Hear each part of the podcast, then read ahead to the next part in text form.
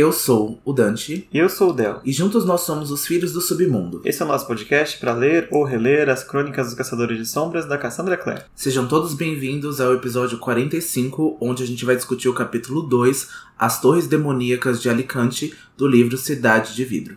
No capítulo de hoje, a gente vai fazer uma viagem até Idris pela primeira vez. Né, depois de tantos, agora já 45 capítulos, é a primeira vez que a gente vai ver presencialmente o país dos caçadores de sombras. E a gente tá tendo uma entrada bem turbulenta em Idris agora, né?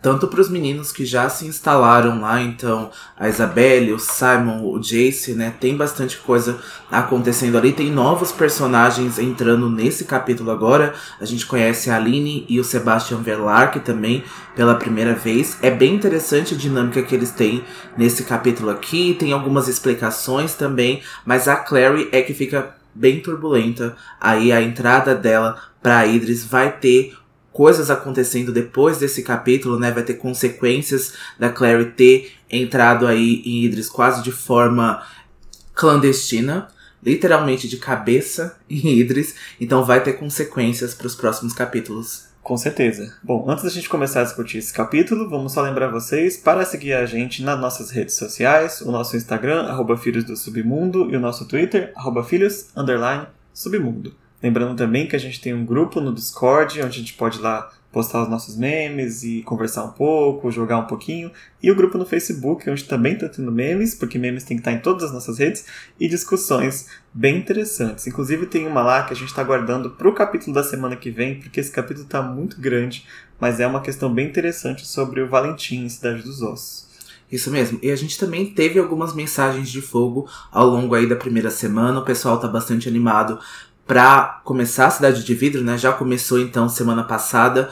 Foi um episódio bastante recepcionado. Eu acho que todo mundo entra em consenso que Cidade de Vidro é um livro espetacular, né? É o meu favorito também. Eu sempre tô falando isso, acho que eu vou falar aos longos dos 21 capítulos que tem esse livro. Acho que são 21, né? É isso mesmo. Então eu vou sempre estar tá falando que esse livro é incrível. Eu acho que o pessoal animou também para essa discussão e para essa temporada como um todo. Eu também estou bastante animado e já o segundo capítulo, o livro prova aqui que ele veio, né? Não tem mais a calmaria que Cidade das Cinzas teve no começo, não. Então vamos já para a sinopse do capítulo de hoje. Irritada por ter sido deixada para trás, Clary abre sozinha um portal para Idris com a ajuda de seu dom com as marcas, mas acaba arrastando Luke contra a sua vontade. Luke tenta ensinar a Clary os perigos de Idris enquanto eles fazem uma longa caminhada até Alicante. Simon desperta na mansão Penhallow e é apresentado a Aline Penhallow e Sebastian Verlac. Bom, mas antes de cair de cabeça em Alicante, o capítulo vai começar com a Clary e o Luke Chegando no Instituto de Nova York, a Claire já está com a mala pronta, preparada para a viagem, mas ela está indo na hora em que combinaram com ela e que ela foi enganada né, na questão da hora. Ela continua nervosa com a viagem, ela não está psicologicamente preparada ainda, né, para encarar o país de origem da mãe dela.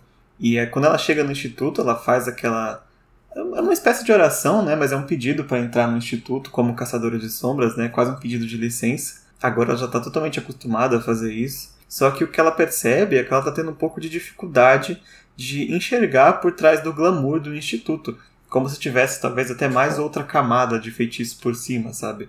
A gente não sabe se é por causa da bruma infernal, que daqui a pouco o Magnus vai explicar o que é a bruma, mas é aquela névoa né, que a gente viu no capítulo passado, ou se é alguma coisa preventiva que os caçadores fizeram antes de viajar para Idris para proteger o instituto enquanto eles estão fora, né? Só ficou o Robert e ficaria também a Madeline no instituto se eles tivessem conseguido viajar como eles planejaram.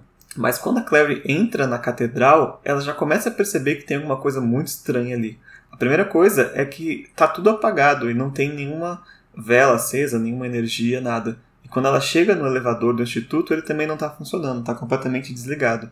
E nisso ela já desperta e ela corre para fora para ver se ela identifica o que, que aconteceu ali enquanto ela não tinha chegado. Ainda mais nervosa e inquieta, a Clary corre para fora e percebe um cheiro forte de queimado no exterior, né, ali como o Del falou no jardim, né, do instituto, e ela pergunta para si mesma se tem algum tipo de incêndio ali, e quem vai responder essa dúvida para ela é o Magnus que esclarece que o cheiro é da bruma infernal, que é uma fumaça demoníaca, né, enfeitiçada capaz de encobrir os efeitos de certos tipos de magia. E aí o Magnus então vai contar para ela, né, sobre o ataque ali com os renegados, né, que houve antes dela chegar e que a Bruma atrapalhou os feitiços do Magnus, por isso que ele colocou todo mundo no portal, né, com antecedência, por isso que ele teve aquela pressa para colocar todo mundo ali em segurança dentro do portal para ir até Idris, mas a Madeline não conseguiu, né? Ela foi assassinada no processo aí por algum renegado.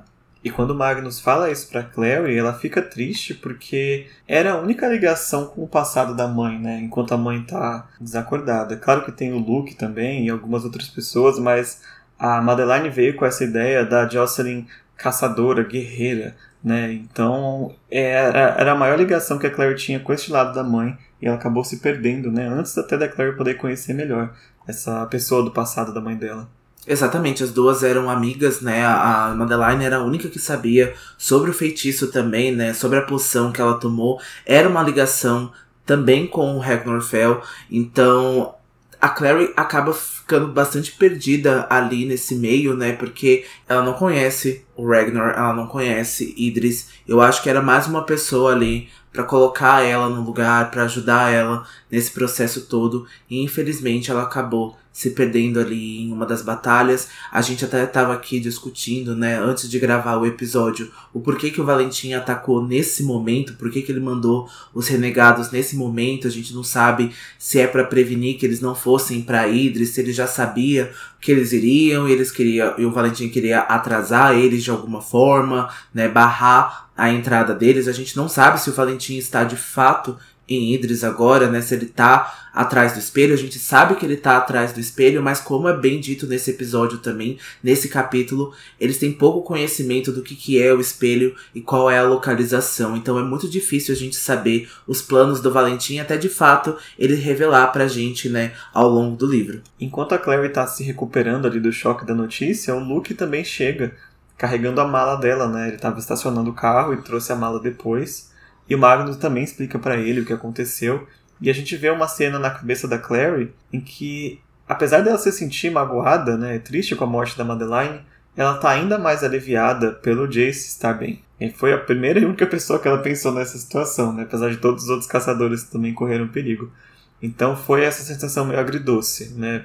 Pelo menos foi a que eu menos conhecia, digamos assim. E o Magnus conta para eles que quando ele fechou o portal, os renegados foram embora, então não ficaram nem para atacar o Magnus depois. O que nos revela um pouco mais sobre o possível motivo do Valentim ter mandado os renegados, né? Talvez o objetivo seja realmente esse. Ou atrapalhar a ida até Idris, ou fazer com que ela fosse apressada né, e chegasse dessa forma que eles chegaram, não da forma controlada como eles iam antes. Talvez até uma forma de atrair a Clary, quem sabe? Vamos descobrir mais pra frente, né? E quando a Clary tá ali se recuperando, ela pergunta se o Magnus pode abrir outro portal para ela, porque ela precisa ir, mas o Magnus diz que não pode mais devido às restrições da clave sobre abrir portais direto para Alicante. Tem uma série de leis e uma série de feitiços e uma série de barreiras e uma série de proteções e mil motivos para que o Magnus não abra o portal de qualquer jeito só porque a Clary pediu uma caroninha pra Idris agora, né? É, o Magnus até fala, né, que independente do sentimento que ele tem para a Clary, ele não quer entrar nesse, nessa briga com a clave, né? Porque a gente sabe que o único portal que pode ser aberto é direto por Guard, então tem proteções, como o Del disse, pelas torres, né, de vidro, pelas torres demoníacas de Alicante. E assim, você tem que ter alguém te esperando lá do lado do Guard, né, lá do lado de Idris para poder entrar. Então não é qualquer feiticeiro que pode fazer isso. Acho que o Magnus já até próprio se arriscou com isso, né? Eu acho que a, era esperada, né, a visita deles, era esperada a chegada deles, até porque a Dia já sabia, a Aline já sabia, né? Todo mundo ali, eles foram convocados, né, na verdade, para ir até Idris para falar sobre o Valentim, sobre o que aconteceu no navio, mas então eles eram esperados. Então o Magnus não pode abrir um portal agora porque a Clary quer.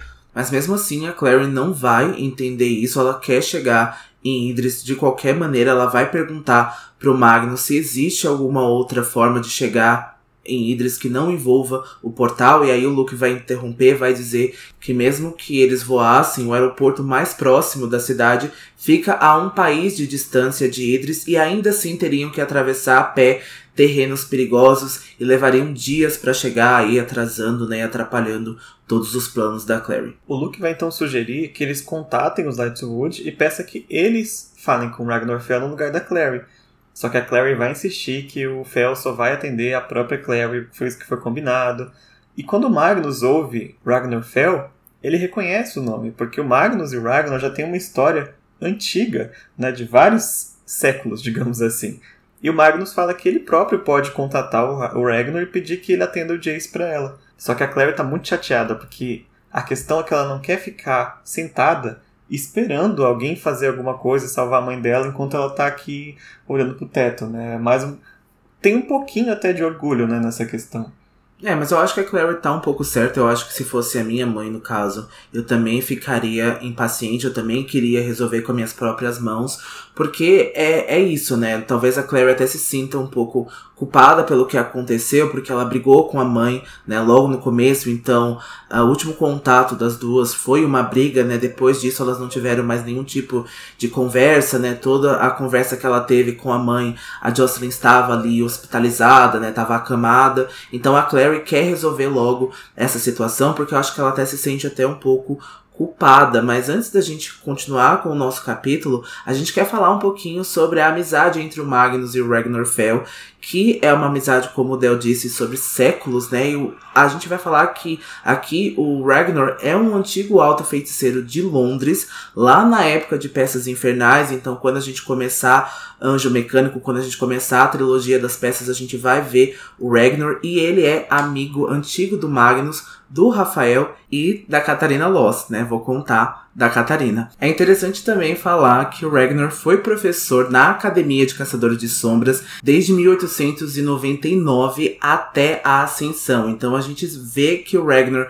apesar dele ter um pouco de resistência com os Caçadores de Sombras, ele é um acadêmico, ele é um professor muito bom, ele ensina lá, ele tem contato com os alunos, ele gosta de estar. A gente vai ver também que ele ficou muitos anos e acho que ele só parou porque acho que a academia foi fechada na época da ascensão, porque senão ele ainda continuaria lecionando.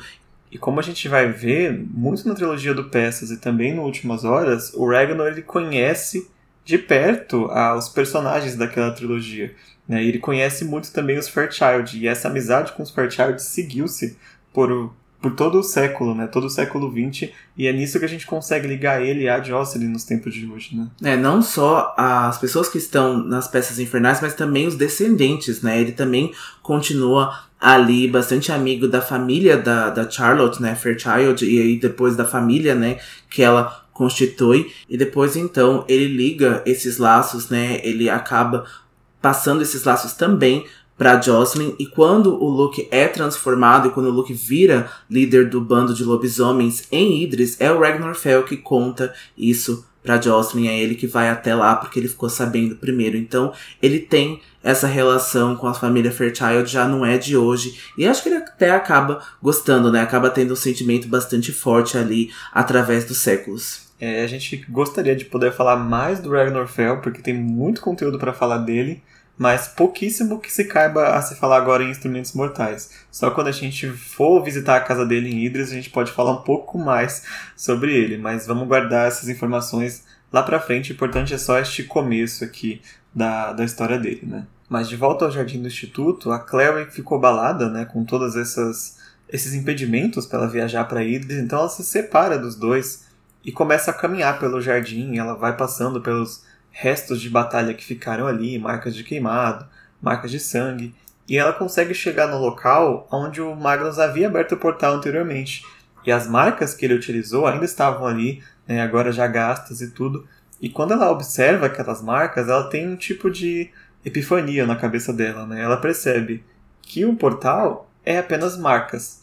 E marcas é uma coisa que ela entende. Simples assim. Simples assim. Então eu sei fazer também, basicamente. E aí ela começa e a gente vê o livro descrevendo, né, de novo, aquela sensação de criar alguma coisa como se ela já existisse, né? Ela tem esse negócio de ela faz um símbolo como se esse símbolo fosse a coisa mais simples do mundo, né? E ela desenha na parede e de fato ela consegue abrir um outro portal em cima do portal que o Magnus havia feito. É interessante observar aqui que os caçadores de sombras comum não conseguem abrir portal, né? Eles sempre contratam um feiticeiro para poder abrir portais e fechar portais, mesmo lá em Idris, né? São feiticeiros que são contratados. Então, o que a Clary faz aqui de novo, é algo muito excepcional para um caçador de sombras, né? É excepcional demais, é particular própria da Clary, né? A gente sempre tá falando isso da singularidade dela, né? O quanto ela é poderosa somente ela consegue fazer esse tipo de coisa. E mexer com portais, assim, até mesmo dentro da cultura, não é fácil, né? Exige bastante de feiticeiros, a gente vê é, outros magos tendo dificuldade e até a travessia para portais também não é nada fácil. Aqui também tem algumas regras, né? Você também precisa especificamente saber o lugar onde você vai, porque o portal pode te mandar para qualquer coisa, você pode morrer dentro dessa travessia.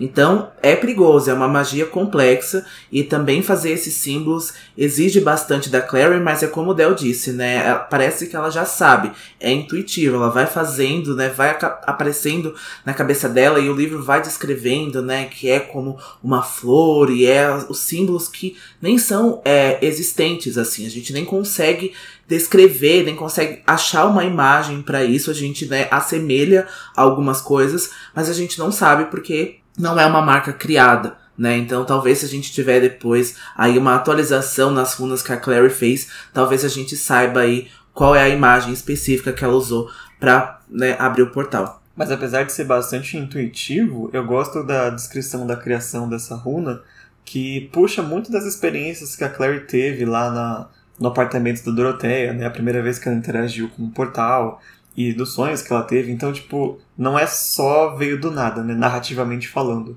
A Cassandra constrói uma experiência anterior da Clary que conseguiu depois criar esse portal especificamente para Idris, né? Porque não é só um portal, é um portal para Idris, que é ainda mais difícil de fazer, né? Então é agora que a Clary começa a atravessar o portal, mas primeiro ela lembra, né, aquilo que eu falei, que ela precisa imaginar onde deseja ir antes de entrar é, pelo portal, né? Porque o portal pode deixar ela em qualquer lugar, mas ela vai se lembrar que ela nunca havia visitado Idris antes, né? Todo o conhecimento que ela tem de Idris é tudo o que ela ouviu das pessoas, né? Ela ouviu bastante do Jace, ouviu bastante do Rod. Ela consegue imaginar as florestas e Alicante, né? Com as torres de vidro. E ela vai se lembrar então que havia visto Idris em um sonho. Era um sonho que ela teve, eu acho que foi lá em Cidade dos Ossos, antes do Simon se transformar em vampiro. Ela tava em Idris, ela tava no salão, ela tava dançando naquele salão. E o Jace se comunicava com ela e ele falava que aquele ali era um lugar para os vivos e não para os mortos, né? O Simon também estava ali com asas negras, né? Ela via uma pessoa morena que ela tinha, né, assumido que era o Simon, né, que era como se fosse um anjo da morte. Depois esse sonho vai voltar à tona, a gente vai descobrir aí mais sobre esses sonhos da Clary, que são bastante proféticos. E ela vai perceber também, ela vai se lembrar que no sonho ela estava usando o veludo verde como ela está usando agora, né? Então é bem parecido aí a realidade se aproximando dos sonhos da Clary. E é nesse momento que o Luke e o Magnus aparecem correndo atrás da Clary, tentando impedir que ela atravesse. O Luke vai gritar que as proteções da, de Idris são muito perigosas e podem acabar matando a Clary se ela atravessar.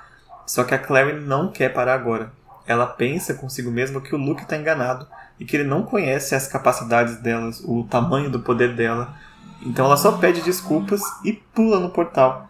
Só que o Luke, como é um lobo, consegue pular e cobrir a distância até ela e acaba segurando o pulso dela antes que ela atravesse, fazendo com que os dois caiam no portal para Idris e rodem, rodem, rodem lá numa cena de atravessar portal clássica né, do cinema. Só que a gente só vai ver onde e como eles caíram depois, porque o capítulo vai cortar agora para o Simon, que se vocês lembrarem, terminou o capítulo passado desacordado depois do ataque.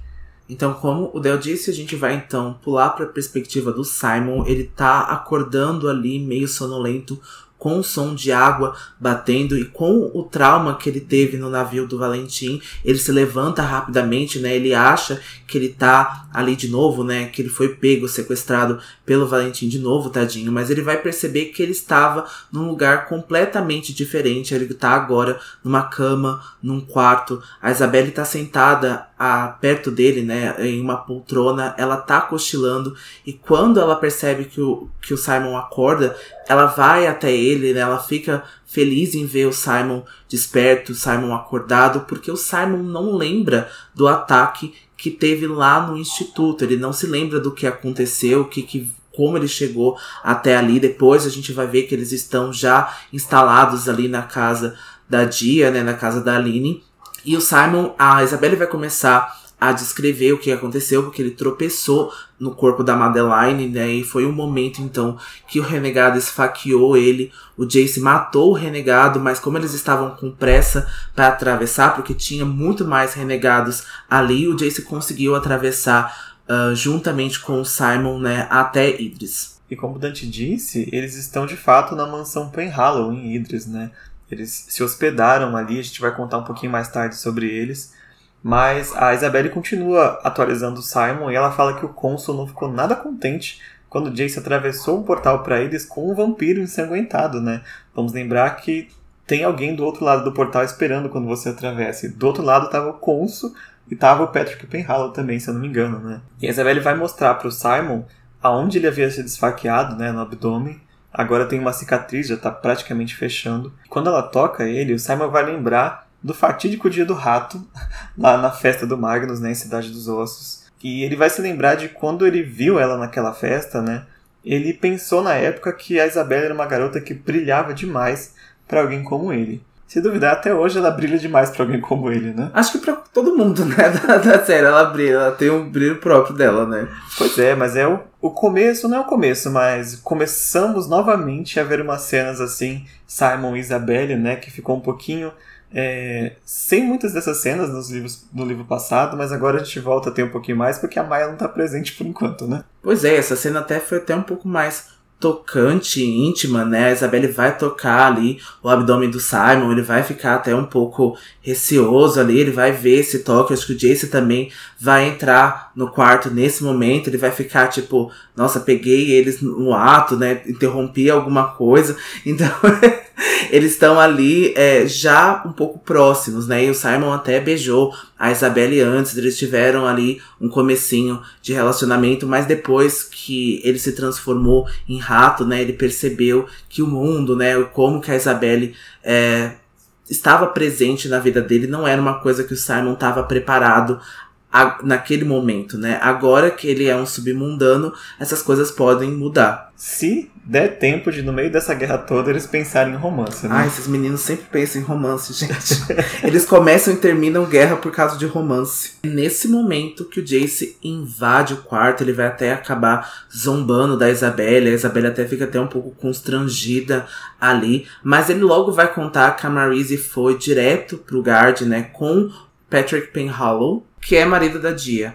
E porque o Consul exigiu que ela desse explicações pessoalmente. E aí a gente, como a gente já falou, né, o guard é aonde fica a casa do cônsul do inquisidor e de suas famílias, e é aonde a lei é feita e debatida. E quando a clave está oficialmente em sessão, apenas caçadores adultos, né, ativos, então caçadores a partir dos 18 anos, são permitidos em suas terras. E lá também fica o único portal de Alicante que é usado apenas para emergências. Então, isso até o próprio Sebastian vai dizer quando ele vai explicar o que é o guard para o Simon, se eu não me engano, porque o Simon tá bem perdidão ali no rolê e o Sebastian acaba explicando aí alguns termos, algumas coisas para o Simon. É, o Simon tá na mesma posição que nós, leitores, né? Também não sabemos o que, na, quando a gente está lendo aqui o que, que é o guard, que são todos esses termos, né? Inclusive o Consul também, ele só vai aparecer mais tarde, né? O Simon não tem nem ideia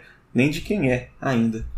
E o Jace vai contar que a Marise vai ter que explicar lá na frente do, do conselho todo, né, por que, que eles trouxeram um vampiro para Alicante, né, nesse momento. É dito várias vezes aqui que os submundanos é, são proibidos de entrar em Idris, né, eles não são bem-vindos aqui.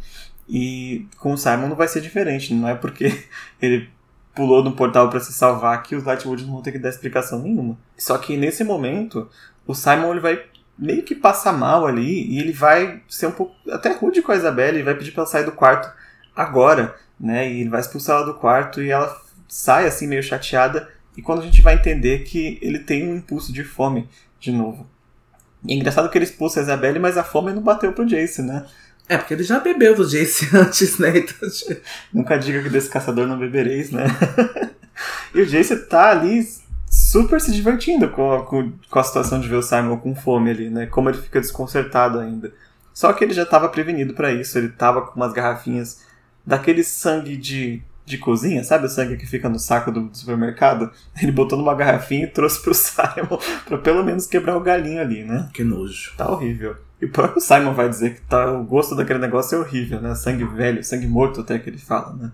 E aí o Jace vai explicar então para ele que ele está na única cidade e capital de Idris, que é Alicante. E os Penhallows, é, eles não acreditaram que o sol não incomodaria o Simon, não? então eles já falaram sobre quanto o Simon é singular, né? O quanto ele tem essa capacidade de não se incomodar com o sol, né, de não queimar com o sol, mas mesmo assim eles colocaram cortinas no quarto, né, eles estavam ali todos fechados. E ao olhar para a janela, o Simon vai ver os prédios cor de ferrugem que vai lembrar uma parte da Itália. E o Simon fala que a mãe deles, em algum momento aí, antes de começar o livro, levou é, a família deles, né, para a Itália. E ele vai conseguir ali assemelhar as casas, né, altas, um canal que corria entre elas, ele consegue ver também colinas distantes, com bosques atrás dela, vê também montanhas cobertas de neve, mas o que mais é estranho para o Simon, o que mais chama a atenção dele, são as torres espirais coroadas, né, com um material branco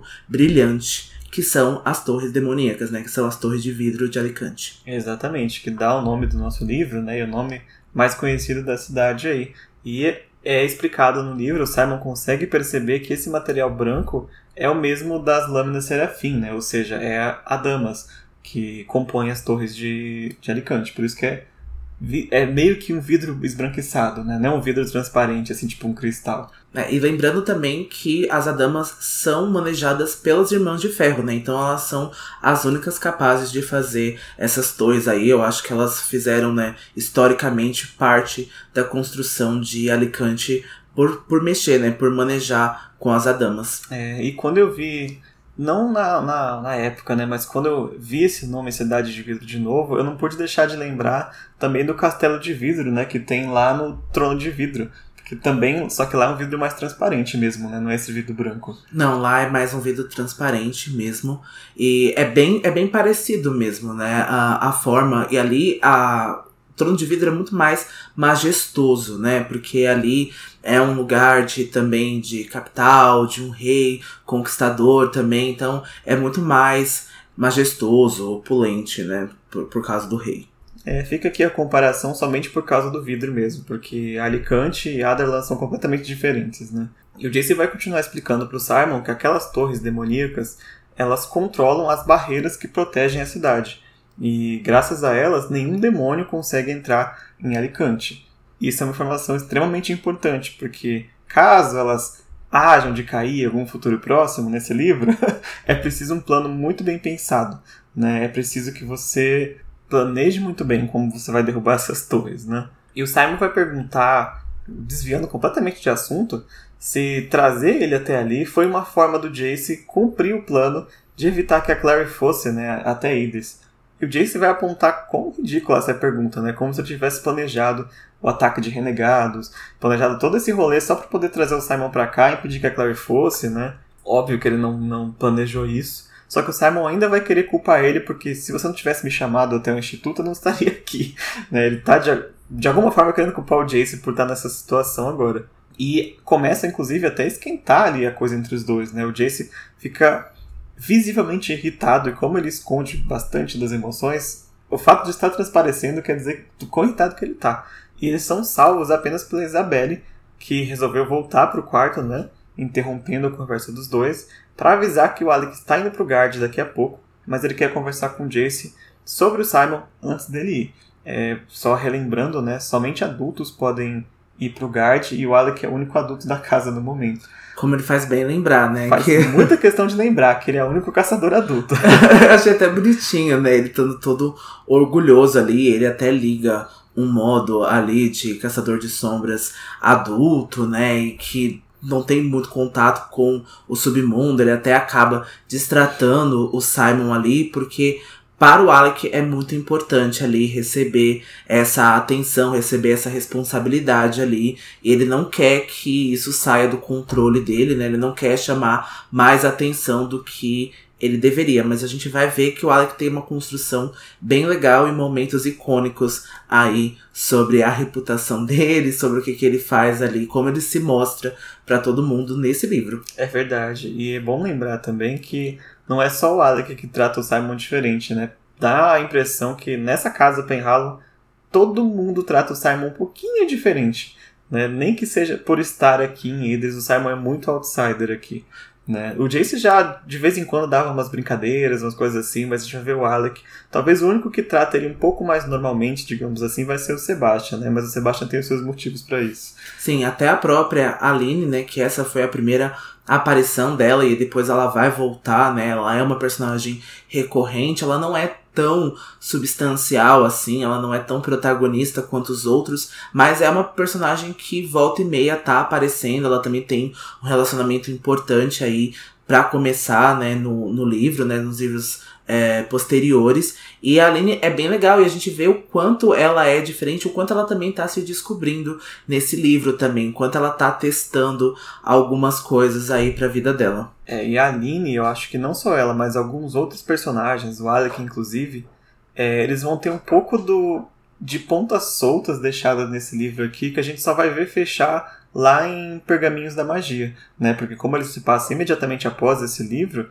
tem muita coisa que vai ficar aberta aqui e a gente vai ver já concluída no quarto livro de Instrumentos Mortais e tem esse meinho que está em Pergaminhos da Magia e a Aline é um dos personagens que começa a se terminar de se desenvolver lá, né, no spin-off. Bom, então voltando ao nosso ponto de vista com a Clary, ela vai agora comparar a sua primeira viagem por portal com essa, né? A primeira viagem de portal que ela fez foi lá na casa da Madame Doroteia. Mas dessa vez parecia que ela tava no olho do furacão, né? Era essa sensação que a Clary descreve. Quando ela aterriza, ela está em algo prateado que ela demora a perceber que era água. Então a Clary caiu de cabeça em água. Ela começa a se afogar ali até ser resgatada por um Luke, né, semi-transformado agora, né, porque ele tem, ele nada melhor como lobo, como ele vai falar para ela depois. Ele puxa ela para fora da água, né, então socorre ela, ajuda ela ali a expelir toda a água e ele tá furioso com ela, né? Porque ela foi dessa forma, né? Porque ela entrou em Idris desse jeito. Ele vai perguntar aonde tá a estela dela para que ela encontre rápido e então a Clary vai perceber que ela perdeu a Estela provavelmente no lago. Parabéns, Clary. Parabéns. Agora não vai poder fazer mais marquinha nenhuma, viu? Para aprender. e era a Estela da mãe dela, né? E também tinha, além disso, é, essa funcionalidade de poder fazer as marcas e também como um objeto de sentimento, né? Exatamente. O Luke, como o Dante disse, tá furioso. Ele pergunta mais uma vez se a Clary tá se sentindo bem, se ela cuspiu toda a água, né? Ele olha ao redor se ele consegue ver alguém próximo, como se estivesse de fato procurando ajuda.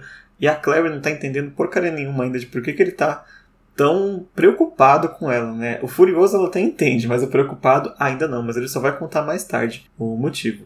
Enquanto ele tá ali olhando ao redor, a Clary também para para olhar ao redor do lago e ela vai ver também à distância as montanhas cobertas de neve, que são as mesmas que o Simon viu da janela de Alicante, mas ela tá do lado oposto das montanhas. Então ela, ela caiu bem longe de Alicante. E isso é algo que o Luke vai deixar muito bem claro para ela, quão longe ela deixou eles de Alicante o Luke vai dizer que se ele não tivesse vindo com a Clary, ela estaria morta agora. Que o Magnus avisou e ele avisou que há proteções, há barreiras, há uma série de, de formas de impedir as pessoas de pularem de portal dentro de Idris. Não sabemos nem como ela conseguiu é, ultrapassar essas barreiras e se ela conseguiu foi só para ser jogada o mais longe possível que o Alicante permitiu que ela caísse, né? É, fora que ela poderia ter sido morta pelo portal, ela poderia ter sido morta pelas proteções e também por afogamento, é. né? Então ela já teve três mortes aí, quase três mortes contando, né? Agora só por causa da teimosia dela, da insistência dela, da rebeldia e tudo que ela acha que ela é a fodona e tem esse poder e que ela tá usando de forma inconsequente também, né? A gente precisa é, falar o quanto ela é poderosa e o quanto ela foi útil, né, uh, na cena final do livro passado, mas eu acho que como todo o velho sábio diz em, em, livros, eu acho que com grandes poderes vem grandes responsabilidades, né? Eu acho que a Clary não tá sabendo aí essa linha tênue entre uma coisa ou outra. É, e eu acho que é bem normal, né, isso acontecer. Em muitas histórias de herói e de heroína acontece essa situação do poder dar uma subidinha na cabeça, né, quando eles descobrem o quanto eles são capazes. Principalmente quando outras pessoas tentam impedir eles de fazer o que eles querem fazer, né? E a Claire até vai tentar se fazer de besta ali pro Luke. Não, não, não sabia da, da barreira, não, mas o Magnus deixou muito claro que tinha barreira ao redor da cidade.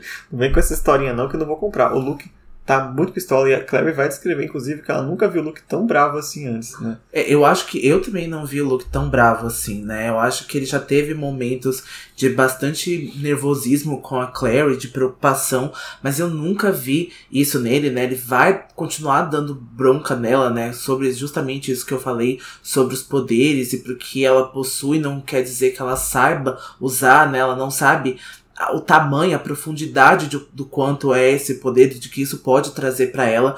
E o Luke vai notar então que eles estão no Lago Lin e ele supõe então que o portal deixou eles mais próximo de Alicante, que conseguiu, mas mesmo assim, como o Del disse, não é tão próximo, eles precisam atravessar a cidade ali por algumas horas e é bastante perigoso também, porque o Luke tá ali numa cidade que ele não é bem-vindo, no momento muito importuno, né, da, da história do que, que tá acontecendo acontecendo ali.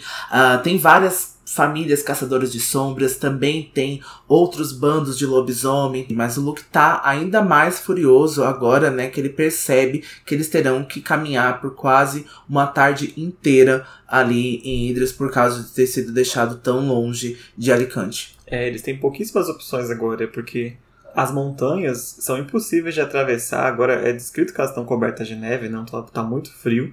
Lá, vamos lembrar que Idris fica na Europa. É, se eu não me engano, inclusive, é entre a Suíça e a Alemanha, eu acho, né, ali naquela região da Europa. E não é possível sair de Idris sem passar por dentro de Alicante, porque pelas laterais são as montanhas, né? E lá, como o Luke já apontou e o Dante também, os membros do submundo não são bem-vindos, então não vai simplesmente bater na porta de Alicante e falar: olha, cheguei, deixa eu passar. não é assim.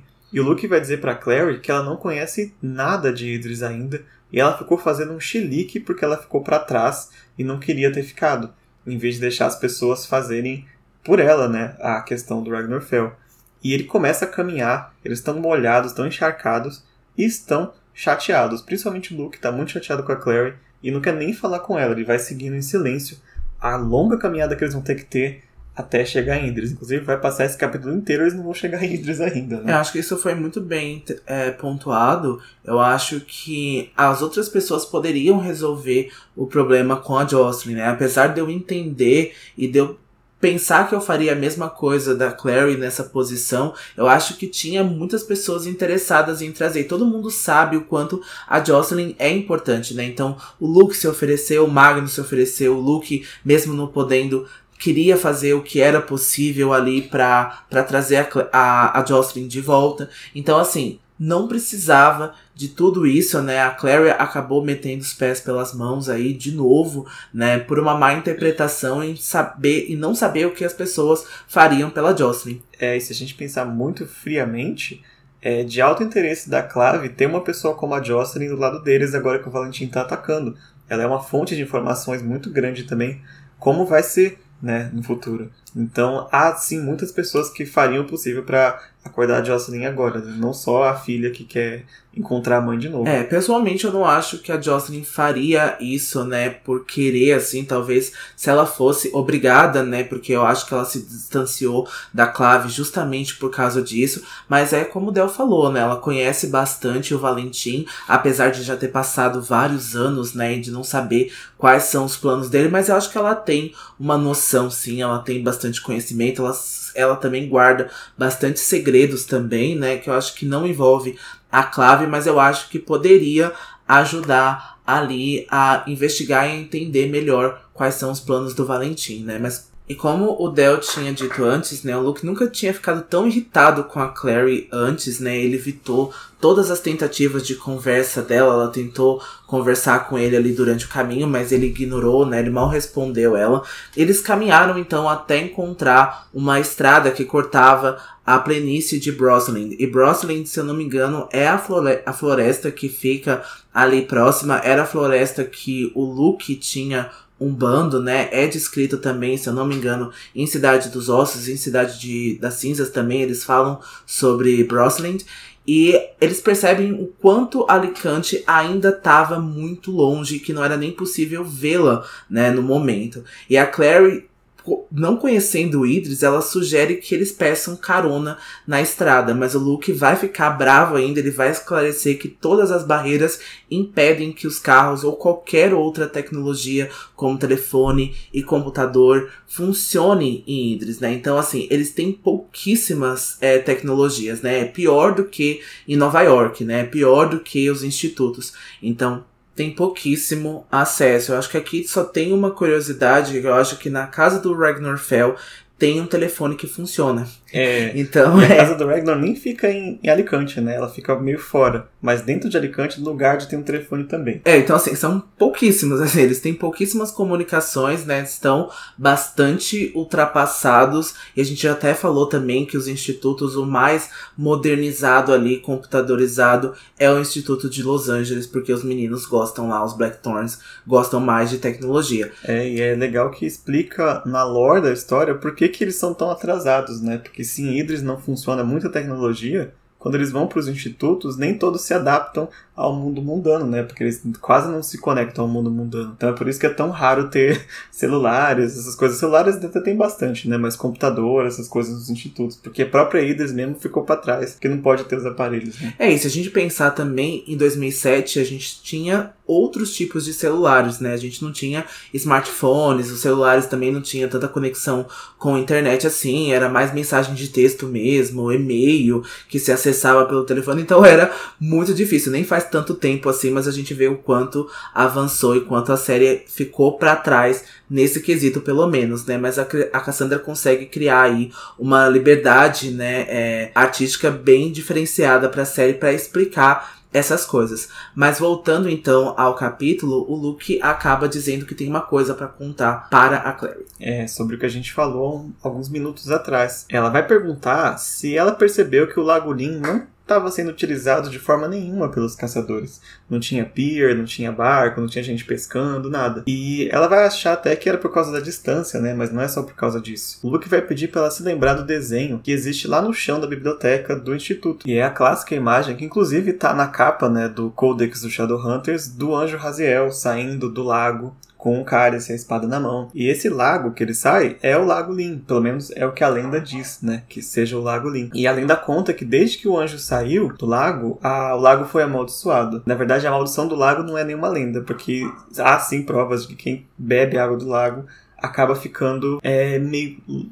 Talvez a palavra seja louco, né? Mas não é exatamente isso. Fica meio paranoico, começa a ver coisas que não existem e tal. E o Luke vai continuar contando que as fadas chamam o lago de Lago dos Sonhos, né? E elas consomem de propósito a água porque ela diz que aquela água dá a visão verdadeira para elas. Mas um caçador, ele começa a ter alucinações e pode até ir à loucura. Por isso ele ficou tão preocupado com a Clary tendo, né, bebido a água do lago quando ela caiu. E para quem é muito bem observador, vai pegar uma pista bem grande aqui quando ele cita as fadas, né? É bem é bem pequeno spoiler do livro lá para frente, mas quem não pegou, lá na frente vai pegar com certeza, fica tranquilo. E antes do surgimento de Raziel, é dito que o lago era como uma lágrima turva e preta na estrutura do mundo, através do qual os demônios atravessavam livremente, né? Então, Raziel quase que salvou o lago, assim, entre aspas, vamos se dizer.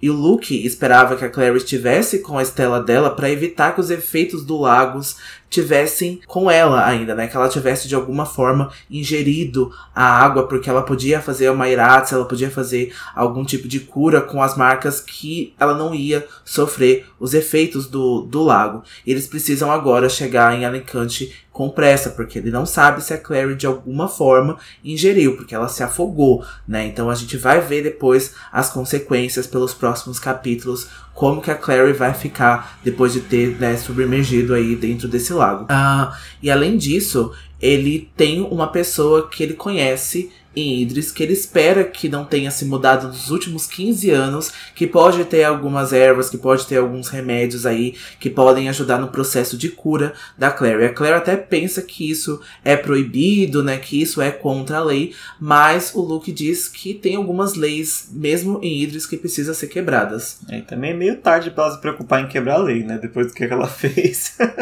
agora não é agora que o Luke vai se preocupar com isso também, né, principalmente porque essa pessoa que aliás eu tô louco para falar dela, mas só no próximo capítulo, é muito importante tanto pro Luke quanto para a história que a gente tá contando nesse livro. Mas vamos cortar o capítulo mais uma vez para o Simon, porque o Alec convocou o Jace para a sala da casa dos Penhallow, mas tanto o Simon quanto a Isabelle foram junto também, porque né, eles são desses que vão acompanhar.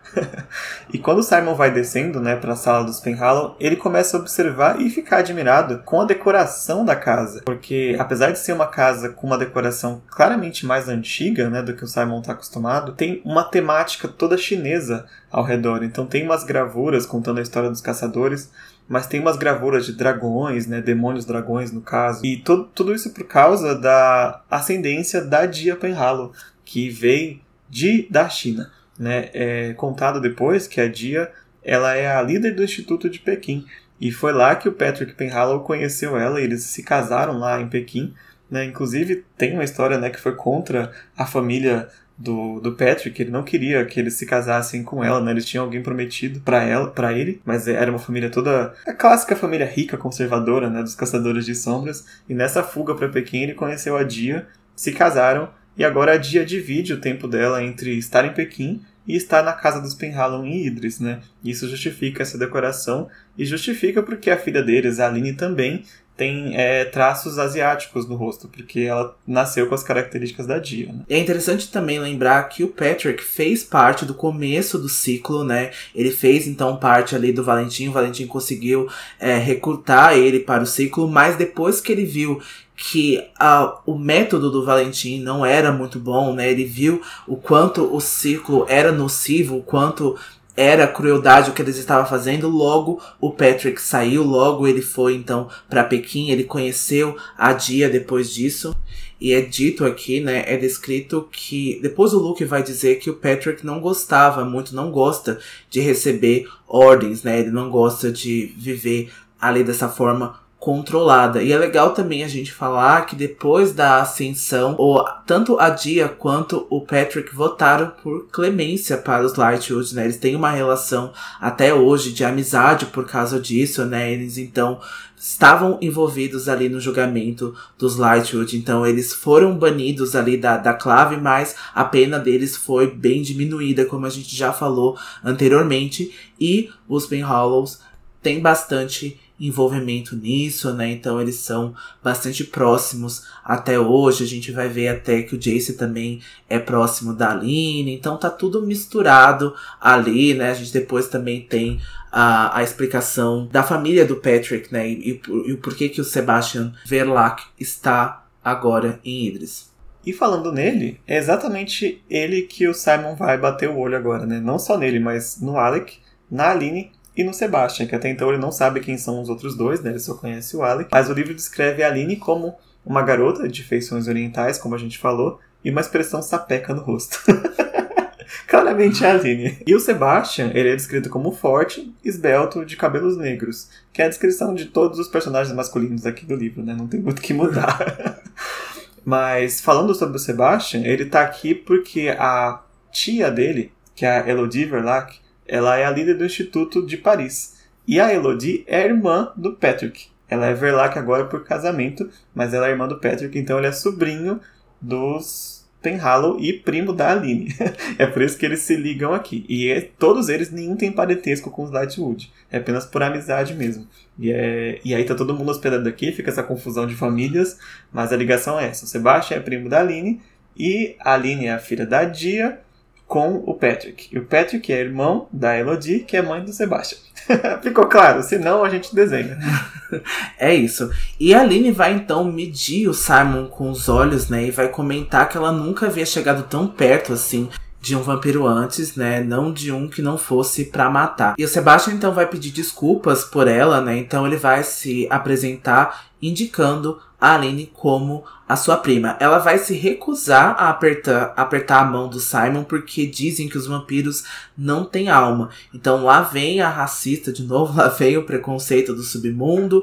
É, mas de novo a Aline tem aí um longo caminho para percorrer. A gente vai ver que esses preconceitos dela, que esses estigmas dela vão ser quebrados de acordo conforme a história for passando.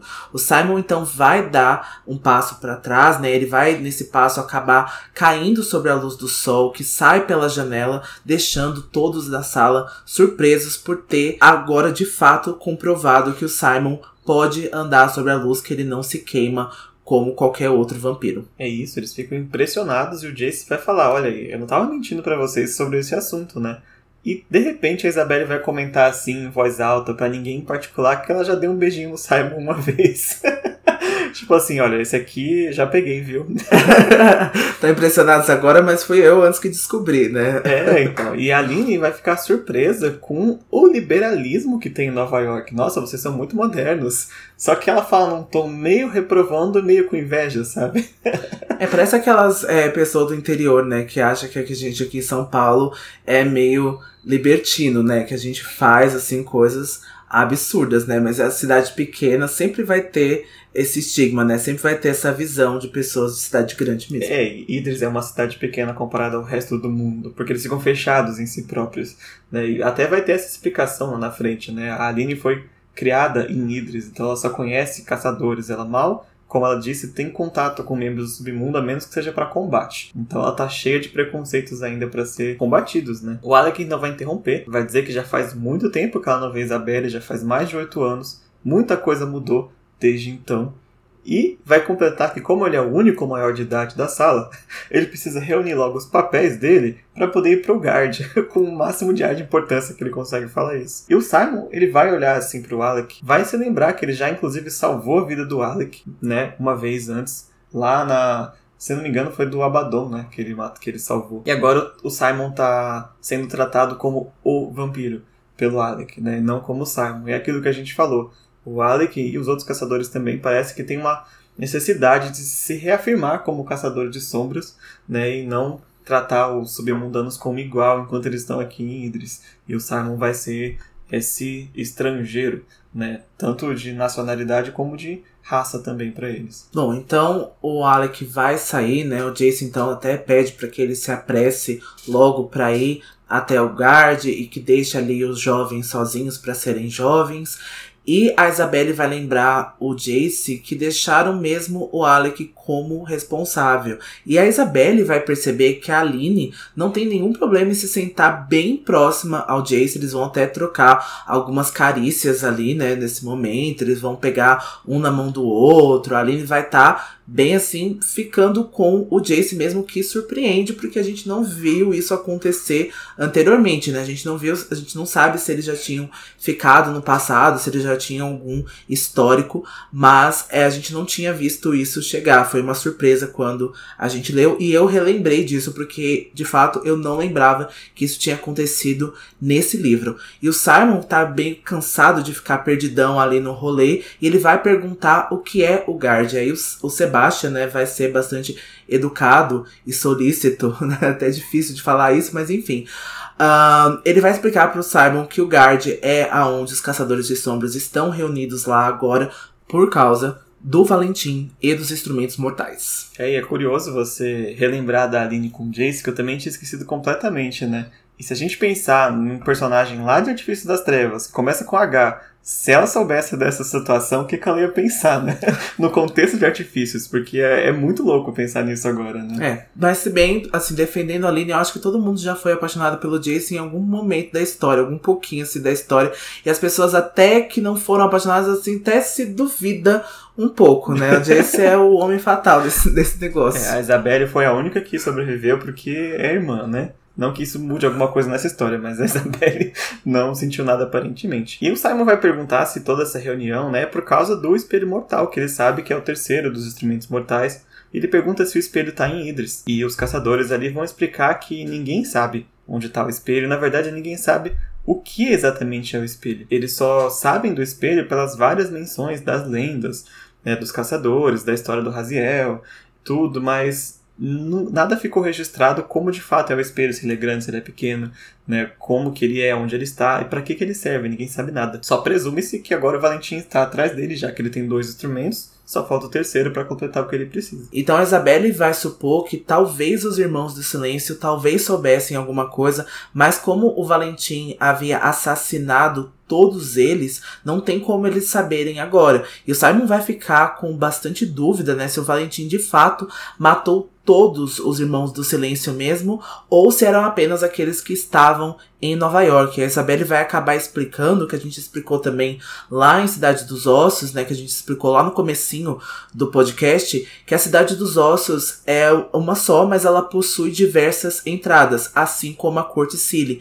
A Isabelle é interrompida nessa hora pela Aline, né, que percebe que não deve se revelar tantos os segredos dos caçadores de sombras para um vampiro, né? Por mais que o Simon seja ali amigos de todos, a gente não sabe quais são as intenções de todos os vampiros. Eu acho que eles até têm um pouco de razão, porque o Rafael talvez não seja bem intencionado. Depois a gente vai conhecer outros personagens também que pode utilizar dessas informações dos caçadores de sombras para benefício próprio. É, mas como a gente viu, foi um caçador de sombras que usou essas informações para benefício próprio, né?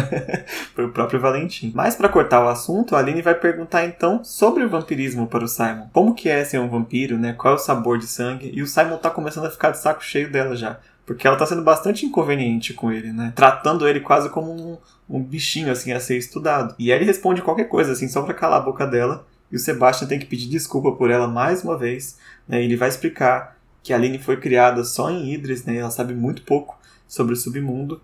E também vai aproveitar e contar que ele próprio foi criado em Paris. Né? Os pais dele morreram muito cedo e ele foi criado pela tia, que a gente já explicou, né? Que é a irmã do Patrick. A gente vai ter é, algumas cenas do Instituto de Paris, né, e da Elodie também no Pergaminhos da Magia. Lá, então fica aí pro próximo livro a, as questões de Paris, digamos assim. Isabelle vai admirar bastante que o Sebastian fala francês, né? E ela vai lembrar que o Rod não achava que era interessante que eles aprendessem outras línguas, né, senão o grego e o arcaico, justamente para usar, né, para saber sobre feitiços, para saber sobre encantamentos. Ele não achou que seria necessário que eles aprendessem assim outras culturas. E aí o Sebastian vai se vangloriar um pouquinho agora, vai dizer que também fala outras línguas, né, inclusive o romeno, e o Simon observa, né, tudo no Sebastian que era calmo e discreto, mas ele tem uma impressão que algo dentro dele abalava essa possível calmaria, né? Que o Sebastian não é possível que ele seja tão calmo assim. E o Simon tem observações bem interessantes porque parece que ele já viu o rosto do Sebastian de algum momento. Ele tem uma impressão que ele a, a fisionomia do Sebastian não é desconhecida para ele, né? Então a gente precisa se atentar a esses detalhes ali agora sobre o Sebastian, né? E aí ele vai dizer que o Sebastian gosta de, de viajar, mas que nenhum lugar é como Idris, né? Para todos os caçadores de sombras, eles têm umas concordâncias assim que Idris é o local deles. É, mas é interessante que quando o Sebastian faz essa afirmação, ele faz meio que perguntando para o Jace, né? Não é Jace, não tem lugar como Idris. E ele até pergunta pro Jace, né? Eu fiquei sabendo que você morou aqui quando era pequeno e não voltou, né, em muitos anos. O que, que você tá achando? Essa pergunta foi muito específica, né? E tem um propósito, não foi uma pergunta jogada ao acaso. Inclusive, ele vai dizer pro Jace que tanto ele quanto a Clarissa, né, a irmã dele, e o Valentim são o assunto do momento em Idris agora, e por isso que ele tem tanto conhecimento sobre o Jace nesse momento. E a Aline vai perguntar cadê a Clary, né? Cadê a irmã dele? E o Jace vai dizer que ela não quis vir pra ficar com a mãe no hospital. O Simon vai olhar com uma cara para ele, tipo, seu mentiroso. Só que antes que o Simon possa revelar a verdade, o Jace vai interromper ele e vai puxar o Simon pra uma salinha que diz que precisa ter uma conversa importante nesse momento. E é com isso que a gente vai terminar o capítulo de hoje. Vai ficar com essa conversa cortada, a gente vai ficar com a Claire e o Luke vagando por Idris, né? E a reunião da clave também, que é bastante importante, vai ficar para os próximos capítulos, porque tem muita coisa política ainda para acontecer. A gente vai conhecer o Cônsul, vai conhecer o novo Inquisidor, que está no lugar da Imogen, que vai ter um papel muito importante aqui ainda. E o próprio Simon também vai ter papéis importantes nesse livro. Então tem muita coisa para acontecer ainda. Tem, a gente volta na semana que vem, né, com o capítulo 3, que se chama Amates. E é um capítulo que o Del, particularmente, tá bem ansioso para discutir. Ele tá, ansio... ele tá falando já desse capítulo já há algumas semanas para mim, né, no caso. Então eu tô bem interessante também. Eu, eu, a Amates é uma personagem bem interessante, ela tem aí vínculos familiares aí também bem importantes na história. Então é bem legal, assim, eu tô bem ansioso também. Confesso que eu não lembro muito da Amatis, eu lembro a história, né, como um todo dela, não lembro as entrelinhas que a personagem tem, então eu tô ansioso para redescobrir essa personagem semana que vem com todo mundo. É, mas antes de chegar em semana que vem, vamos só terminar com o nosso momento Grimório do capítulo de hoje. O meu momento Grimório vai ser a comida de rabo que o Luke vai dar na Clary quando eles caem do lago. Luke, eu não sabia. É claro que não sabia. Não sabe de nada sobre Idris, nem sequer se importa com Idris. Só estava chateada por ter ficado para trás, como uma criança, e deu um chilique. E agora estamos aqui, perdidos, congelando e ele se interrompeu com o rosto tenso. Vamos, vamos começar a andar. Bom, nessa semana meu Grimório não vai ter uma frase específica, um texto específico, mas eu vou colocar então o momento que é apresentado tanto a Aline quanto o Sebastian. Eu acho que essa dinâmica ficou interessante nesse capítulo. Eu acho que depois de tudo que se revela ali foi o começo de tudo. Então eu vou colocar esse pro meu momento Grimório essa semana. E é isso, não deixem de seguir a gente nas nossas redes sociais, no nosso Instagram, arroba Filhos do Submundo, no nosso Twitter, arroba Filhos, underline Submundo. E a gente também tá no Discord com o nosso grupo, no servidor no Discord e nosso grupo no Facebook também. Então, todas as nossas redes sociais vocês podem encontrar a gente na nossa descrição, na descrição do episódio também. E não deixem de classificar a gente na plataforma de áudio Apple Podcast, porque as suas estrelinhas lá ajudam bastante a saúde do nosso projeto. A gente espera vocês na semana que vem com o capítulo 3, Amates. E até lá, não se esqueçam, todas, todas as histórias, histórias são verdadeiras. verdadeiras. Até mais. Tchau.